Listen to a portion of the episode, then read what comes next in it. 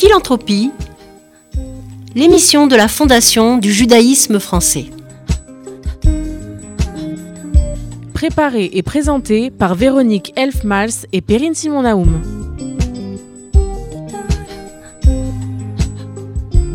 Comme chaque mois, j'ai le plaisir de mettre à l'honneur une de nos fondations abritées à la Fondation du judaïsme français.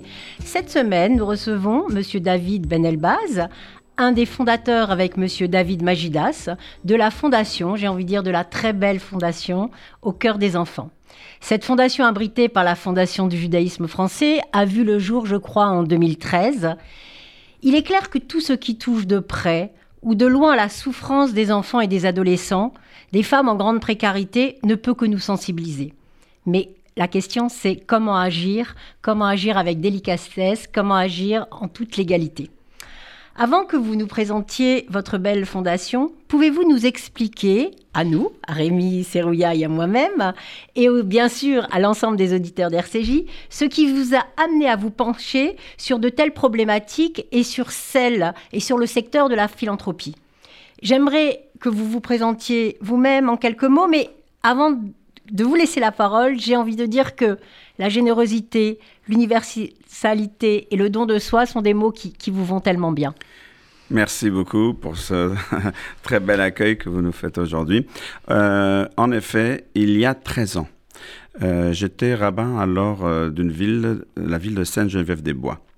Et je me souviendrai toujours, un soir de fête, la fête des Lumières, la fête de Hanouka notamment, euh, une famille s'est approchée et m'ont demandé, ils ont demandé à, me parler discrètement quelques minutes.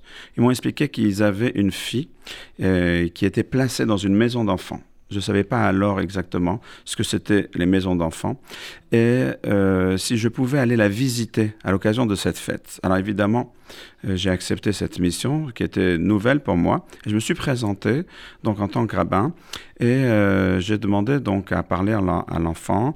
j'ai eu une discussion avec la direction à ce moment-là. C'était une maison d'enfants qui appartient au groupe de Lozé. Et je leur expliquais que j'étais là justement pour faire euh, profiter aussi les enfants pour qu'ils puissent avoir aussi eh bien euh, un œil extérieur. Souvent ces enfants ils restent dans leur maison euh, d'enfants comme ça pendant des semaines et des mois et le fait d'avoir des intervenants extérieurs qui viennent les visiter, ça leur apporte beaucoup beaucoup de bien-être et une chaleur. Et c'est là que je me suis dit tiens, il y a quelque chose à faire à ce niveau-là puisqu'en fait cette fille elle n'est pas seule, il y a beaucoup d'autres enfants qui gravitent autour de ces maisons. Il y a quelque chose à faire pour leur apporter du bonheur, un peu plus de bonheur dans leur cœur. Alors vous l'avez pensé, vous l'avez réalisé. Parce que vous l'avez réalisé parce que votre fondation, au cœur des enfants, a pour objet de visiter des enfants malades dans les hôpitaux, dans les maisons d'enfants, et de soutenir des projets initiés par les foyers, les maisons d'enfants, les internats, les institutions, les associations pour la jeunesse et pour leurs familles. Votre objet est également dans ce but de rénover et d'agrandir toutes ces infrastructures. Donc, rompre l'isolement, c'était peut-être un peu votre moteur à ce moment-là. Et grâce à votre fondation, cette fondation que vous avez créée en 2013 au cœur des enfants, vous soutenez, je crois, particulièrement une association, Lève la Yeled, qui soutient elle-même des projets pour la jeunesse et pour les familles en difficulté. Pouvez-vous, dans un premier temps, nous décrire quel type de difficultés vous rencontrez, rencontrent ces enfants, à travers ces enfants, pour que nous comprenions bien votre travail du terrain? Oui, bien sûr. Alors en effet, euh, ce sont des enfants qui sont euh, très souvent placés sous la protection de l'enfance. Et ce sont donc des enfants qui ont souvent vécu une sorte de rupture avec euh, leur famille, des fois même un traumatisme. donc ils ont souvent une appréhension, peut-être avec l'adulte, surtout quand ils connaissent pas. Ils peuvent être méfiants au début. Mais par contre, ils sont quand même à la recherche. ce sont des enfants, ils sont très curieux. Et ils ont envie d'apprendre, de connaître, de découvrir. Et à partir du moment où euh, eh bien, on vient vraiment sans les juger, euh, sans faire attention aux détails de leur histoire, qui souvent c'est une histoire très triste, des fois malheureuse, eh bien, euh, à partir du moment où on s'occupe d'eux véritablement avec cœur, ça se passe très bien. Ça se passe très bien. Alors, vous avez des partenariats également, vous, vous l'avez mentionné tout à l'heure, vous avez la Fondation de Lozé, qui est une fondation abritée également par la Fondation du judaïsme français. Que vous apporte cette synergie? Alors c'est très important parce qu'on fonctionne que en partenariat. En fait, nous on accompagne euh, tout les organismes qui eux-mêmes gravitent autour de la protection de l'enfance. Donc eux, on va dire que ce sont les actions, c'est eux qui sont, euh, qui, sont directement sur le terrain tous les jours, si vous voulez. On, est, euh, on travaille avec eux en partenariat, c'est très important. Par exemple, Lozé, qui a quand même six maisons d'enfants, on parle euh, d'environ 350 enfants plus un service euh, de ce qu'on appelle euh, familial. Donc, en fait, il y a aussi des familles d'accueil. Et tout ça, c'est beaucoup d'enfants et c'est beaucoup d'événements. Ce sont des ateliers, ce sont des clubs comme le club du mercredi, euh, toutes sortes d'activités avec différents groupes d'enfants. Et ça, tout au long de l'année, et en particulier autour des grandes fêtes juives, puisque notre association aussi gravite autour du thème de la culture juive. Et c'est le but, c'est de faire un pont, justement, entre euh, la culture juive et le social. C'est-à-dire qu'on essaye de leur apporter une aide sociale, euh, mais qui a un rapport avec de la culture et notamment toutes les fêtes juives. Alors, je, je vais vous poser une question. Ça se passe comment concrètement? C'est-à-dire que vous, vous entendez parler de femmes en grande précarité, de d'enfants, et c'est vous qui les mettez en contact ou c'est l'osé? Comment ça se passe sur le terrain? C'est-à-dire, vous êtes un peu un indicateur de, de la souffrance humaine ou c'est l'osé qui vous qui définit et qui a et qui a déjà et qui connaît et qui s'occupe de ses enfants et qui font et qui fait appel à vous pour que vous les aidiez? Ça se passe comment? Oui, alors en fait, au début, souvent, ça commence par des suspicions de maltraitance. Euh, il y a un organisme qui s'appelle le CRIP, ce sont des cellules d'information. Toutes ces informations qu'on appelle des informations préoccupantes remontent auprès de ces cellules. Et ensuite, vous avez un organisme qui s'appelle l'ASE, l'aide sociale à l'enfance, qui est un organisme qui s'occupe justement et qui encadre toute la protection de l'enfance. Et euh, c'est là où l'OSE euh, rentre euh, en jeu, puisque eux, ils, ont, ils sont habilités donc, à avoir des maisons d'enfants, donc ils recueillent ces enfants. Et ensuite, l'OSE fait appel à des partenaires extérieurs, comme nous, pour pouvoir proposer toutes sortes d'animations et toutes sortes d'ateliers. Et c'est l'OSE qui ont la garde de ces enfants, et nous, on travaille en partenariat. D'accord. Alors vous faites plus que de l'animation parce que quand je vois par exemple un de vos projets en 2019, vous avez soutenu un, un magnifique projet qui s'appelle le village des enfants extraordinaires un concept, il me semble, assez inexistant en France pour les enfants différents. Qu'en est-il de ce projet? En effet, ça, c'est un projet euh, tout à fait exceptionnel puisque c'est une première en France. D'ailleurs, je rends hommage au fondateur de ce projet. C'est un couple, euh, euh, monsieur et madame Stewie. Emmanuel, Emmanuel que vous connaissez, euh, vraiment des gens extraordinaires. D'ailleurs, ils ont euh, euh, créé l'association des enfants extraordinaires. Et en fin de compte, ce village, il a pour but un petit peu de travailler en inclusion avec des enfants, parce qu'il faut savoir quand même qu'aujourd'hui en France, il y a à peu près 100 000 enfants qui sont pas scolarisés, ils n'ont pas de place à l'école et qui n'ont pas de place aussi dans les structures spécialisées. Ils se retrouvent tout seul à la maison, complètement désocialisés. Pourquoi? Parce qu'ils ont un handicap, qui est souvent un handicap moral. Et le but, en fait, de ce village, hein, puisque c'est une sorte de village de 600 mètres carrés extraordinaire, c'est... Qui lieu, qui est où? Alors, c'est dans le 94, à Saint-Maur.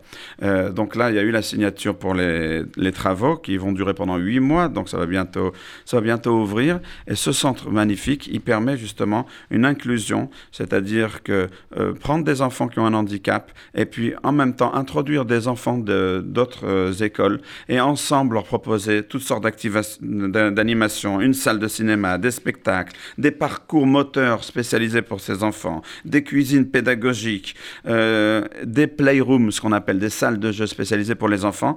Ça, c'est quelque chose de nouveau en France. Euh, trouver, on va dire, un centre ludo-éducatif adapté aux enfants handicapés. C'est vraiment quelque chose d'extraordinaire et on a voulu aussi apporter notre pierre à ce magnifique édifice. Donc c'est vraiment cette volonté de développer les, cinq sens, cette volonté de, faire handi danse, handi musique.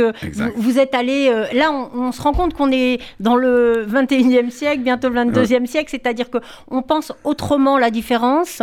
On a envie d'amener le meilleur de ce que notre société sait faire. Donc je crois qu'il y a aussi euh, des objets en 3D qu'ils peuvent construire, etc. Donc une volonté vraiment de, de les ramener à notre époque et, jamais de les laisser euh, s'isoler ou de les laisser s'emmurer euh, seuls. Alors vous êtes présent sur le terrain Et avant de parler de ce que vous avez encore fait, j'ai envie que vous nous parliez de ce projet que vous avez réalisé en 2021 qui ouvrira ses portes en 2022.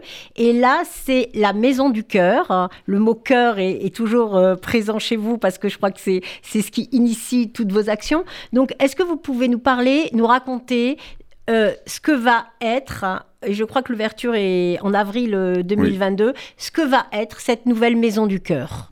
Oui, alors en effet, ça, j'ai envie de dire, c'est le point culminant, culminant de notre association, parce que la maison du cœur, comme son nom l'indique, c'est lève la yélette quelque part, parce que le nom de l'association, c'est aussi le cœur des enfants. Cette maison, c'est quoi?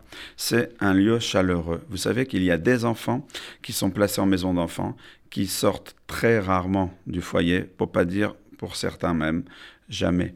Et euh, on parlait tout à l'heure de rupture. Parce qu'ils n'ont pas de famille, parce que les familles n'ont plus le droit de s'en occuper. Exactement. Vous avez des fois des gardes qui sont partagés, mais vous avez euh, des fois euh, des enfants qui n'ont pas la chance d'avoir donc des, des, parents qui sont capables, qui ont encore la garde des enfants, et par conséquent, et, ils doivent rester toute l'année, même des fois, parfois les vacances scolaires. Bien sûr, on les envoie dans des, des colonies, etc. Mais souvent, c'est bien triste de passer tous ces week-ends et de regarder les autres enfants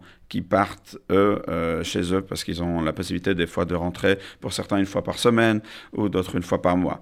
Et euh, l'idée, c'était de créer une sorte de maison chaleureuse, de reproduire un petit peu l'idée d'une famille, donc avec euh, un couple qui est là pour les accueillir, et tout autour donc d'un thème qui peut être aussi le thème du repos, le repos du week-end, le repos du samedi, et en le faisant découvrir toutes sortes de choses comme le chant, donc aussi des choses qui sont ludiques, le jeu aussi, et aussi la partie culinaire, culinaire des ateliers culinaires de préparation justement à la fête. Euh, et euh, cette maison chaleureuse, euh, elle pourra accueillir des enfants, donc pour y, pour y passer un court séjour de quelques nuits. Bien sûr, ils pourront dormir sur place, ils pourront se restaurer, et on pourra aussi faire des visites donc tout autour dans cette merveilleuse ville qui est la ville de Brunois et sa voisine, la ville de Hier. Donc vous avez envie, en quelque sorte, de, de, reconstruire, de reconstituer un esprit de famille, quelque chose que ces enfants n'ont souvent pas. Là, on parle d'enfants qui ont quel âge? Alors, euh, ça peut varier en fin de compte, euh, la protection de l'enfance. Et en particulier euh, dans les maisons d'enfants de Lozé, puis vous avez aussi les maisons d'enfants de Lopez, il ne faut pas oublier aussi cet organisme qui est aussi partenaire. Eh bien, ce sont des, enfants des fois qui sont tout petits. ça peut commencer même dès l'âge de 3 ans. On a des enfants de 6 ans, on a aussi des adolescents, ça c'est une autre problématique, et jusqu'à 18 ans. Et tous ces enfants-là, qui se retrouvent dans différents groupes, ce qu'on appelle hein, ces différents groupes, eh bien, le principe, c'est euh, qu'ils puissent venir accompagner, bien sûr, toujours de leur éducateur, hein, parce que c'est important qu'ils sont, comme je vous ai dit tout à l'heure, toujours eh bien, euh, sous la protection de l'ASE et par conséquent, en l'occurrence ici, dans les maisons d'enfants de Lozé. Donc, quelque part, c'est une sorte de transfert. Euh, c'est-à-dire que Lozé va faire un transfert comme si on les envoyait en colonie, sauf qu'au lieu de les envoyer très loin dans une colonie, eh bien là, ils sont dans un petit cocon chaleureux où on va leur faire euh, voilà, on, va leur apporter du bonheur pendant une journée, deux ou trois nuits. Donc, ce, que, cette chaleur que vous apportez, vous l'apportez aux enfants, mais il n'y a pas que les enfants qui sont dans la grande précarité, souvent, ou dans, dans la différence. Il y a les, les, femmes, les femmes isolées. Donc là aussi, vous avez trouvé un, une mission, une action qui s'appelle les logements passerelles, qui vont aider ces femmes. Parlez-nous de, de ces femmes dont vous vous occupez. Oui, alors en effet, on s'est aperçu, euh, à force de travailler sur le terrain et de recevoir euh, euh, donc à chaque fois des coups de téléphone de femmes en détresse qui nous appelaient et qui ne savaient pas comment faire parce qu'on venait leur prendre leur enfant donc juste en bas de l'école puisqu'il y a eu une ordonnance de placement. Et à ce moment-là, nous, on a un rôle aussi eh bien, de conseil pour leur expliquer que ça ne sert à rien de s'affoler, que leur enfant allait probablement être placé, qu'il y a toute une procédure pour essayer de les accompagner. Mais on a vu aussi que certaines fois, il y a des informations qui remontent justement euh, sur des fois des, délaissements. Alors, ce pas des maltraitances, c'est des délaissements. Ce sont des mamans qui peuvent euh, passer un moment très compliqué avec une rupture qui se passe mal, malheureusement, et ils vont se retrouver complètement isolés. des fois, ils n'auront même plus les moyens de se payer un toit. Et on s'est aperçu que malheureusement, la finalité, souvent à cause de ça, puisqu'ils n'ont pas de travail, ils n'ont pas de toit, eh bien, euh, souvent, on leur retire, alors là, c'est la double peine, on leur retire aussi les enfants. Alors, pour éviter euh, ces cas dramatiques, on a imaginé ce qu'on appelle les logements passerelles, qui permettraient donc à ces femmes en détresse de, de faire appel à nous en amont, avant qu'il y ait justement un placement, pour qu'on puisse, nous, les héberger avec ce qu'on appelle un loyer modéré et, euh, en quelque sorte, éviter en prévention un placement. Est-ce que quand, pour imaginer ce que c'est ces logements passerelles, c'est une maison qui accueille de nombreuses femmes et donc il peut y avoir une solidarité entre ces femmes Est-ce que vous recréez un réseau ou alors vous les placez de manière... Comment, comment ça se passe? Alors il y a euh, plusieurs sortes d'appartements. Il y a des appartements donc, qui sont dédiés à une famille. Euh, comme ça, ils retrouvent aussi leur intimité. Et il y a euh, ce qu'on appelle un appartement d'urgence, où là, en effet, des fois, pour un mois, une semaine, eh bien, on va devoir justement héberger une maman, des fois seule, des fois avec ses enfants. Et là, en effet, il peut avoir euh, des interactions avec d'autres personnes qui sont dans, dans le même appartement. Et on va leur apporter aussi une aide à ce moment-là. Euh, ça va être aussi une aide alimentaire, ça va être aussi une aide psychologique, parce qu'on va faire aussi intervenir des psychologues, parce qu'ils sont dans une situation tellement compliquée à ce moment-là qu'ils sont plus capables, si vous voulez, euh, de réagir et même d'agir avec discernement. Et donc on est là à ce moment-là pour les épauler autant que faire se peut et pour pouvoir les aider à sortir de cette mauvaise passe. Vous les identifiez, mais est-ce que elles, elles peuvent venir vers vous? Est-ce que j'ai envie de vous poser une question toute bête Est-ce que vous avez un numéro d'urgence que ces femmes pourraient appeler? Je, ne sais pas, je pense à un numéro d'urgence, mais, mais j'imagine une femme dans une situation euh, de rupture totale. Comment elle, rentre en contact avec vous? Oui, eh bien c'est très simple. Il y a en effet un numéro, vous avez raison. Euh, d'ailleurs, je peux vous le donner si vous permettez. Oui, le numéro, c'est le suivant, c'est le 01 69 03 50 55. Répétez-le doucement. Répète, 01 69 03 50 55. Eh bien, euh, on nous appelle, on nous appelle tous les jours euh, dès qu'il y a donc une suspicion euh, de cas justement de détresse ou de maltraitance, en particulier avec des enfants, hein, parce qu'on est bien spécialisé sur les familles avec des enfants ou les mamans avec des enfants. À ce moment-là, on nous appelle et nous, on essaye de voilà, de répondre au mieux et de diriger surtout la personne, euh, en particulier quand il y a un enfant ou des enfants qui ont besoin d'être pris en charge. Alors, votre fondation au cœur des enfants, quand on, l'évoque, on pense évidemment beaucoup aux enfants, aux adolescents aussi, qui, est... Euh, l'adolescence, c'est une période euh, très compliquée, euh, nous le savons tous. Et vous, donc, vous avez des, événements, des missions qui sont festives aussi, qui permettent d'offrir, de, mettre des étoiles dans les yeux de ces enfants. Donc, je, pense à deux événements. La première, c'est le premier, c'est le grand séjour solidaire, qui permet aussi aux enfants de connaître. Euh, c'est pendant les vacances de Pâques, je crois, qui permettent de recréer cet esprit de famille. Donc là, peut-être vous pourrez nous en dire un mot. Et l'autre événement qui est plus ponctuel, c'est la grande soirée des enfants, qui là aussi met des étoiles dans les yeux des enfants, parce que je crois que c'est à l'hôtel Continental. Il y a des cadeaux, il y a de la musique, il y a euh, des activités. Et là aussi, vous, participez, non seulement vous aidez dans l'urgence, mais vous voulez apporter de la joie également. C'est exactement ça, apporter de la joie euh, et, comme vous dites aussi, de la lueur dans les yeux des enfants. Euh, vous savez, des enfants qui sortent, qui sont pas sortis, qui sont pas partis en vacances, qui vont passer les fêtes toutes seules. Vous parliez de la fête de Pâques justement, la fête de Pâques ou les vacances de Pâques. Eh bien, on a la chance d'avoir un magnifique domaine dans l'Oise de plusieurs hectares eh bien, euh, on va les réunir, ces enfants, tous ensemble, avec leurs éducateurs. Et puis, on va aussi réunir des mamans, donc euh, des familles qui sont dans une grande précarité. Et on va euh, faire tous ensemble, cette fêter ensemble, cette magnifique fête. C'est vraiment un séjour solidaire. C'est aussi une première en France, puisqu'ils peuvent en même temps, si vous voulez, se loger sur place, être nourris, et surtout, surtout, eh bien, cette partie, on va dire, culturelle et ludique de la fête. C'est une expérience unique Euh, on appelle ça le grand séjour solidaire. Il faut voir euh, les, témoignages ensuite des, enfants eux-mêmes et aussi des accompagnants qui nous demandent de revenir.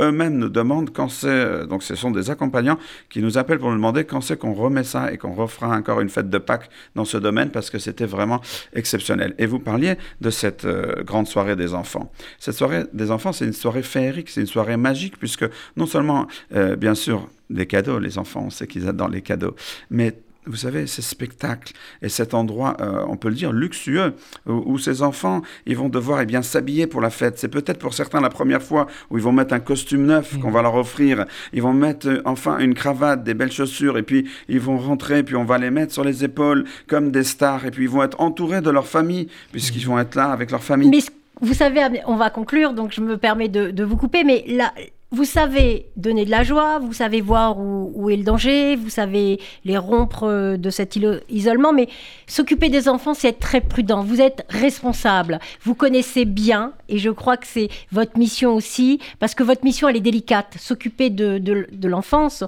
au point de vue juridique, au point de vue euh, psychologique. Donc là aussi, vous avez une grande expérience, une expérience de plus de 9 ans. Donc ça aussi, vous pouvez la mettre au profit de tous les auditeurs qui, qui nous écoutent parce que vous êtes entouré de spécialistes. Donc si vous voulez bien, pour conclure, je veux bien que vous me disiez en un mot euh, votre définition de la philanthropie et peut-être que vous finissiez par donner le numéro de téléphone qui permettrait aux gens, s'ils ont des questions sur, ou s'ils voient des choses qui ne sont, qui sont pas dans les normes, de vous appeler. Donc je vous laisse la parole pour la fin et je vous remercie beaucoup, monsieur, d'avoir accepté notre invitation.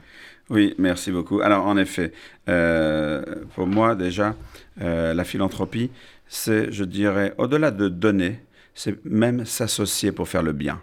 Parce que si vous voulez, euh, il y a des personnes qui sont sur le terrain, puis vous avez des personnes, des fois, qui ont des moyens, qui ont envie de faire une action, mais qui n'ont pas le temps et qui n'ont pas, comme vous dites, euh, les connaissances pour le faire. Vous disiez que c'est très délicat. En effet, on marche sur des œufs. Vous savez qu'avec la parole, on peut construire, mais avec la parole, on peut aussi détruire, surtout un enfant. C'est vraiment très, très délicat. Et donc, il faut savoir comment leur parler avec une grande finesse et une grande intelligence. Et ça, en effet, c'est pas donné à tout le monde. Donc, on s'entoure de conseils. Des fois aussi, ce sont des conseils juridiques. On peut, euh, on peut parfaitement s'entourer de, cabinets euh, d'avocats. Tout ça pour essayer d'apporter eh bien, euh, du bonheur dans les yeux des enfants. Merci beaucoup, David Benelbaz. Et redonnez-nous le numéro de téléphone si vous l'avez. Oui, bien sûr. Alors, 01 69 03 50 55, l'association Lève Layelette France, donc à votre écoute. Merci beaucoup. Et de tout de suite, tout de suite, je suis un petit peu en retard, je vais passer la parole à notre euh, directeur financier administratif, administratif et financier, c'est comme ça qu'on dit, euh, Rémi Serrouilla, pour sa chronique financière. Bonjour Rémi. Bonjour Véronique, bonjour David Benelbaz, et vraiment encore félicitations pour les actions que vous menez et qui nous tiennent vraiment à cœur. Merci. Nous entamons aujourd'hui la deuxième année de notre émission Philanthropie. C'est l'occasion pour nous de revenir brièvement sur les événements financiers de la saison 1 et évoquer ensemble les perspectives 2022. L'année 2021 a été mouvementée, rappelez-vous, l'arrivée des vaccins, l'espoir de sortir enfin de la spirale infernale, fin du port du masque, fin des restrictions. Et puis, et puis en novembre, un nouveau variant qui relance le taux d'infection et rebat les cartes. Paradoxalement, du côté des marchés financiers, nous avons assisté à un tout autre scénario. La confiance des investisseurs est revenue. Le CAC 40 a enregistré un nouveau record historique avec 30% de hausse. Comme si, comme si le virus n'avait jamais existé. Nous sommes loin de l'atmosphère anxiogène que nous vivons au quotidien. Concernant les perspectives 2022, la commission financière de la Fondation du judaïsme français, composée de banquiers, s'est réunie fin décembre et nous a fait part de ses réflexions. Si les perspectives de croissance pour 2022 apparaissent plutôt favorables, il y a néanmoins une incertitude, une variable importante, je dirais même charnière, qui s'appelle l'inflation. On en parle maintenant tous les jours. Car il y a deux écoles. Il y a ceux qui pensent que l'inflation, qui est un phénomène mondial, n'est que temporaire, car elle résulte de la reprise économique suite à la pandémie, et il y a ceux qui pensent que l'inflation va perdurer. Pour ceux qui pensent que l'inflation va perdurer, cela se traduira inexorablement par une hausse des prix et des salaires, et surtout une hausse des taux d'intérêt, ce qui incitera mécaniquement les investisseurs à redoubler de prudence dans leurs placements boursiers, qui risquent forcément d'en pâtir. Et puis, il y a ceux qui pensent que l'inflation actuelle n'est que conjoncturelle, que c'est un dérapage temporaire dû à des facteurs exceptionnels. Dans ce cas, il y a de fortes probabilités que les flux immenses de liquidités continueront à alimenter la hausse des marchés, une situation idéale pour les investisseurs. Eh quant à nous, la Fondation du judaïsme français, soucieux de gérer en bon père de famille les excédents des fondations abritées, nous suivons l'école de l'inflation durable, mais à des niveaux non alarmants. Mais ce regain d'inflation, même temporaire, aura pour effet immédiat une reprise de la volatilité et des secousses boursières. Nous privilégions dans ce cas la prudence extrême. Merci Rémi. Et pour continuer notre émission FGF Philanthropie, nous avons le plaisir d'accueillir aujourd'hui la sociologue Anne Monnier pour son livre Philanthrope et en démocratie aux éditions PUF, interviewée par Perrine Simon Naoum, notre historienne préférée. Anne Monnier, euh, bonjour. Euh, vous êtes euh, avec Sylvain Lefebvre, la coordinatrice d'un ouvrage qui est paru il y a quelques semaines aux éditions des PUF, un ouvrage intitulé Philanthrope en démocratie. Vous êtes docteur en sciences sociales et vous êtes en ce moment chercheuse à la chaire de philanthropie de l'ESSEC. Alors, ce petit ouvrage, qui est un ouvrage collectif, hein, je, dois le, je dois le dire, euh, est euh, aujourd'hui au cœur du débat. La première question, évidemment, que je voudrais vous poser, elle sera un peu formelle, euh, mais c'est de savoir comment vous entendez le terme philanthropie, puisqu'on verra, il y a des tas de formes différentes de philanthropie. Oui, absolument. Alors c'est une question qui est difficile, euh, à laquelle il est difficile de répondre. Euh, peut-être commencer par l'étymologie du mot philanthropie. Euh, c'est philos qui veut dire aimer et anthropos qui veut dire l'homme. Donc finalement, la philanthropie étymologiquement, c'est l'amour de l'humanité. Euh, ensuite, c'est aussi une pratique, et donc c'est une pratique de don, de générosité. Mais ça, ça renvoie également à d'autres considérations, et notamment à la question de l'intérêt ou du désintérêt de cette pratique. Est-ce que le don appelle un contre-don, comme dirait Marcel Mauss, ou est-ce que c'est un don complètement généreux et désintéressé? Mais c'est vrai que la question de la définition de la philanthropie est complexe. Alors, euh, cette philanthropie, vous montrez bien donc dans cet ouvrage, hein, euh, Philanthrope en démocratie, que finalement elle s'impose aujourd'hui au cœur du débat, et pour plusieurs raisons. On pourrait dire à la fois qu'elle s'impose pour euh, des raisons qui sont politiques, économiques et sociales. politique parce que il y a depuis quelques années, on voit une forme de retrait de l'État dans un certain nombre de secteurs. Alors la question qu'on peut se poser, c'est de savoir si le privé euh, prend la suite, s'il vient se substituer à l'État. Et je vous interrogerai pour savoir si ça vous paraît légitime, cette substitution euh, du, privé au, du privé au public. des enjeux économiques, parce que on voit les domaines dans lesquels finalement la solidarité ou la charité est appelée à intervenir. On voit ces domaines se multiplier multiplier dans la vie sociale et économique, et je dirais euh, dans la vie culturelle également. Et donc vous montrez comment finalement cette philanthropie, elle peut constituer aujourd'hui un défi pour nos démocraties. Qu'est-ce qu'il en est exactement? Oui, absolument. En fait, euh, la question qu'on s'est posée à l'origine euh, avec Sylvain Lefebvre et également Nicolas Duvaux qui nous a accompagnés dans, dans la publication de cet ouvrage, c'était vraiment euh, de resituer ce livre dans des débats beaucoup plus larges, comme vous l'avez dit, des débats à la fois politiques, économiques, culturels, et renvoyer à des éléments contextuels euh, qui sont très importants et sans lesquels on ne peut pas comprendre la philanthropie. C'est-à-dire qu'on a tendance à étudier la philanthropie de manière un peu isolée, mais c'est important de la resituer en lien avec euh, le contexte économique, le contexte politique, le contexte culturel, que ce soit euh, la crise démocratique, la montée du populisme, la crise économique, la crise des gilets jaunes, puisqu'on a, on a, on a commencé à, réfléchir à ce livre en 2019-2020. Euh, et puis bien sûr d'autres éléments plus précis, comme euh, en 2019 l'incendie de Notre-Dame, qui avait un peu mis la lumière euh, sur le phénomène philanthropique. Est-ce que vous diriez que nous sommes aujourd'hui entrés dans un nouvel âge de la philanthropie? Et si oui, peut-être pour nos auditeurs, brosser comme ça en quelques minutes ce que vous pensez être à l'époque contemporaine les grandes époques de la philanthropie et les formes qu'elles prennent. Oui, alors savoir que la philanthropie n'est pas un phénomène nouveau, même en France, euh, mais que sous sa forme euh, institutionnelle euh, et moderne, elle est assez nouvelle puisque elle a commencé à, à, monter à prendre de l'importance après-guerre dans les années 60-70, mais surtout dans les années 80, où il y a eu la première loi sur le mécénat en 1987. Et puis vraiment, il y a eu un énorme boom à partir des années 2000, avec euh, notamment la loi Ayagon euh, d'août 2003, la loi TEPA de 2007, et puis la loi de 2008 sur la création des fonds de dotation. Donc c'est vraiment une, expansion, un essor important. Et là, dans les, dans les dernières années, vraiment un développement de la philanthropie en France qui est, qui est très important. Alors, est-ce que euh, cette philanthropie, euh, en France notamment, est-ce qu'elle vient en quelque sorte se substituer à l'État? Alors ça, c'est une grande question, euh, aussi très complexe, du lien entre État et philanthropie. je vais me référer à un livre très intéressant qui est celui d'Olivier Zins, euh, qui s'appelle La philanthropie en Amérique. Et lui, bon, il parle du cas américain, mais c'est aussi euh, en lien avec le cas français, c'est-à-dire qu'il montre qu'il y a plusieurs moyens d'être en lien avec l'État pour la philanthropie. Ça peut être en opposition, ça peut être en complémentarité, euh, ça peut être en alternance. et donc, je pense qu'il y a plusieurs régimes, en fait, de, de relations entre État et philanthropie.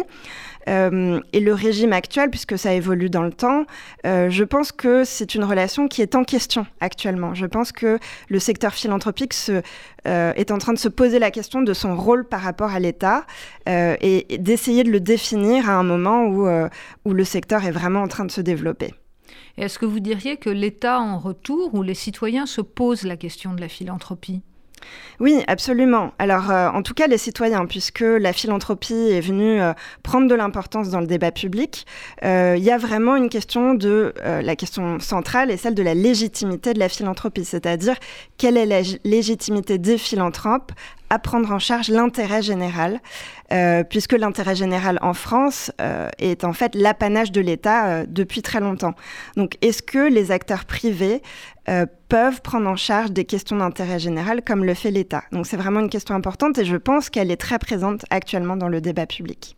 Alors on l'a vu, elle est présente, euh, euh, vous le rappelez, Anne Monnier, dans la présentation que vous faites de ce livre Philanthrope en, démocratie, paru aux éditions des PUF. cette philanthropie, elle est à la fois mise en avant, on l'a vu de façon très spectaculaire, par exemple en France, lorsqu'il a été question après l'incendie de Notre-Dame, de réunir des fonds permettant euh, de la reconstruction de la basilique, mais euh, de façon, je dirais, encore plus spectaculaire aux États-Unis, à travers la mise en cause de l'intervention de la fondation Bill et Melinda Gates, euh, qui ont euh, donné une somme très importante, je crois que vous parlez de 250 millions de, dollars, pour lutter contre l'épidémie de, de, Covid. Et contrairement à ce à quoi on aurait pu s'attendre, ce que vous montrez, Anne Monnier, c'est que en réalité, donc ça a suscité finalement beaucoup de réactions et un certain nombre de réactions hostiles. Oui, absolument. Euh, en fait, ce qui est intéressant, c'est qu'il y a une montée un peu de la critique euh, de la philanthropie alors qu'elle est en train de se développer et prendre de l'importance. Euh, je pense qu'il faut bien distinguer le cas français et le cas américain. Le cas français, c'était celui de Notre-Dame, qui se situe dans un contexte particulier, qui était juste après la crise des Gilets jaunes, où on avait eu du mal à débloquer de l'argent, et tout à coup, il y a un monument national qui, qui brûle, et les millions pleuvent.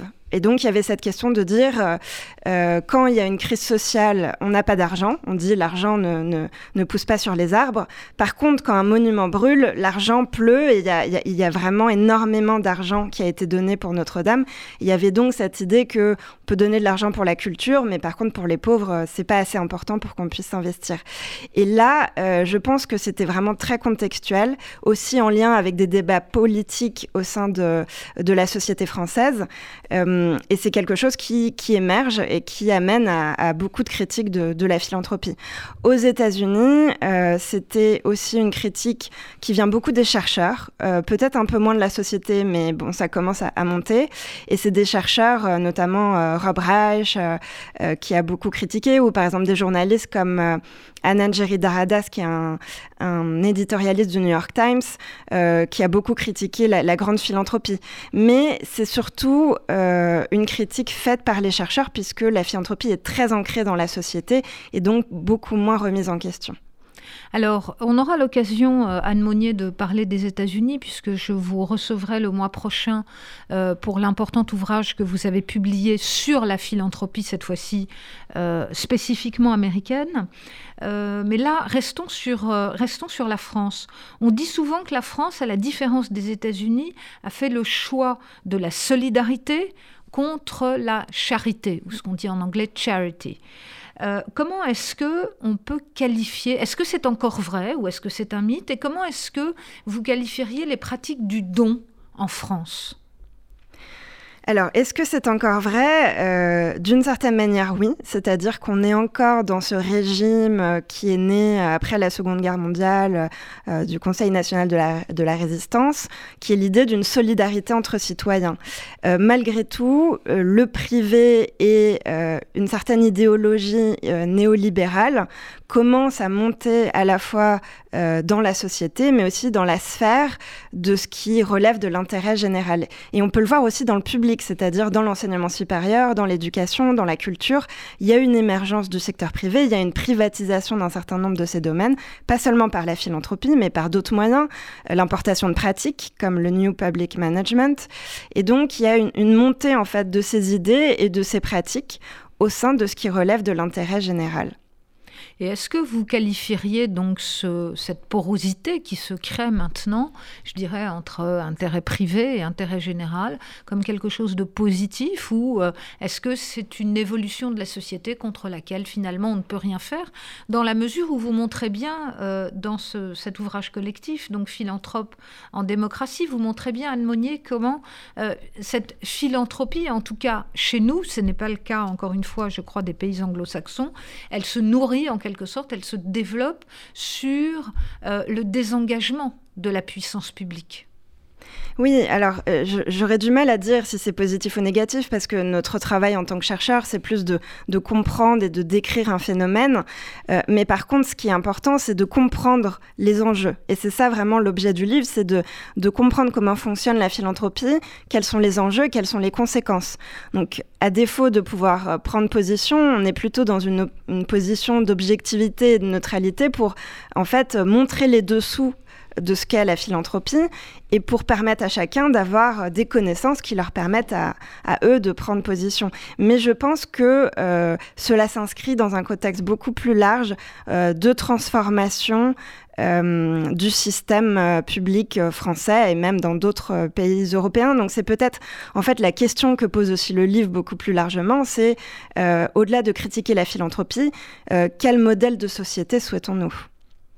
Alors, euh, est-ce que vous pourriez, euh, en, quelques minutes, nous dresser un peu un tableau de cette philanthropie française? On connaît euh, quelques grandes familles, notamment on parlait de Notre-Dame, on sait que euh, la famille Arnaud a donné des fonds importants pour la reconstruction de la flèche, également François-Henri Pinault à travers Kering. Est-ce que la philanthropie en France, ce sont quelques donateurs? Et puis un ensemble de petits donateurs qui, là encore, je veux dire, pour Notre-Dame ont mis la main à la poche. Est-ce que on trouve au contraire des acteurs de taille intermédiaire? Qui sont les acteurs de cette philanthropie française et quelle place finalement, puisque nous sommes ici, il s'agit de l'émission de la Fondation du judaïsme français, quelle place y occupe ce type de fondation? Oui, alors en fait, ce qui est important, c'est de comprendre la diversité des acteurs de la philanthropie. Et c'est vrai que euh, on a tendance à trop mettre la lumière sur les grands acteurs. C'est-à-dire quand on parle de philanthropie, on pense à des grands philanthropes, à Arnaud, à Pinault. Euh, et c'est très important de montrer qu'en fait, c'est beaucoup plus complexe et beaucoup plus divers. Euh, et notamment, il y a un lien aussi avec le monde associatif. Et souvent, on oublie que le, tiers secteur en France est très pris en charge par le monde associatif qui est en lien avec euh, les fondations, les bailleurs de fonds. Euh, et donc, il y a vraiment une diversité d'acteurs et il y a aussi des petits donateurs.